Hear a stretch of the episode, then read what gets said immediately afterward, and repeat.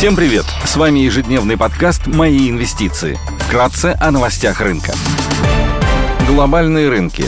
Сегодня фьючерсы на S&P 500 в небольшом плюсе на процента. Фьючерс на Евростокс теряют процента. Заявление китайского ЦБ о растущей инфляции и распределении доли Tencent Holdings в компании по доставке еды Meituan были негативно восприняты инвесторами. Tencent заявила, что намерена распределить свою долю на сумму 20,3 миллиарда долларов в качестве дивидендов. Компания сообщила о втором квартальном падении продаж подряд, вызванном экономическим спадом и регулятивными мерами правительства Китая. Решение связано также и с тем, что холдинг намерен сократить экспозицию на технологический сектор Китая. Помимо Meituan, Tencent также владеет долями в компании электронной коммерции Pinduoduo Inc., видеоплатформе Kuaishou, сервисе такси Didi, производителе электромобилей Tesla и потоковом сервисе Spotify. Шанхай Композит и гонконгский Hang Seng снижаются на процент и 2,5% соответственно. Баррель бренд стоит 91 доллар 80 центов. Золото торгуется по 1763 доллара за унцию. Доходность по десятилетним гособлигациям США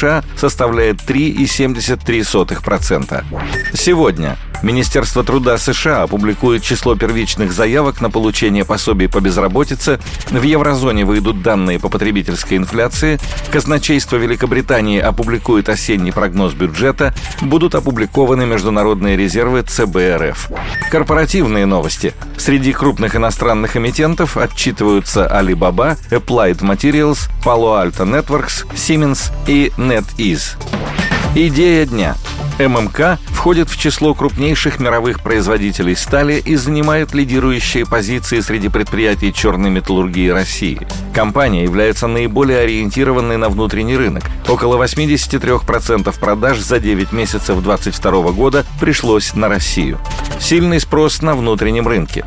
По данным Металл Эксперт, продажи стали сохранили двузначные темпы роста на российском рынке, плюс 13% год к году в сентябре, после 14% год к году. На внутреннем рынке наибольший рост показала компания ММК, продажи которой выросли на 32% год к году. Ожидается, что спрос на внутреннем рынке останется высоким в ближайшие месяцы благодаря восстановлению потребления стали по сравнению с июнем со стороны строительной отрасли, а также машиностроения.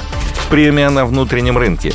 ММК продает свою продукцию на внутреннем рынке с премией на уровне около 150 долларов, что поддерживает более высокую маржинальность ММК, которая ориентирована на российский рынок.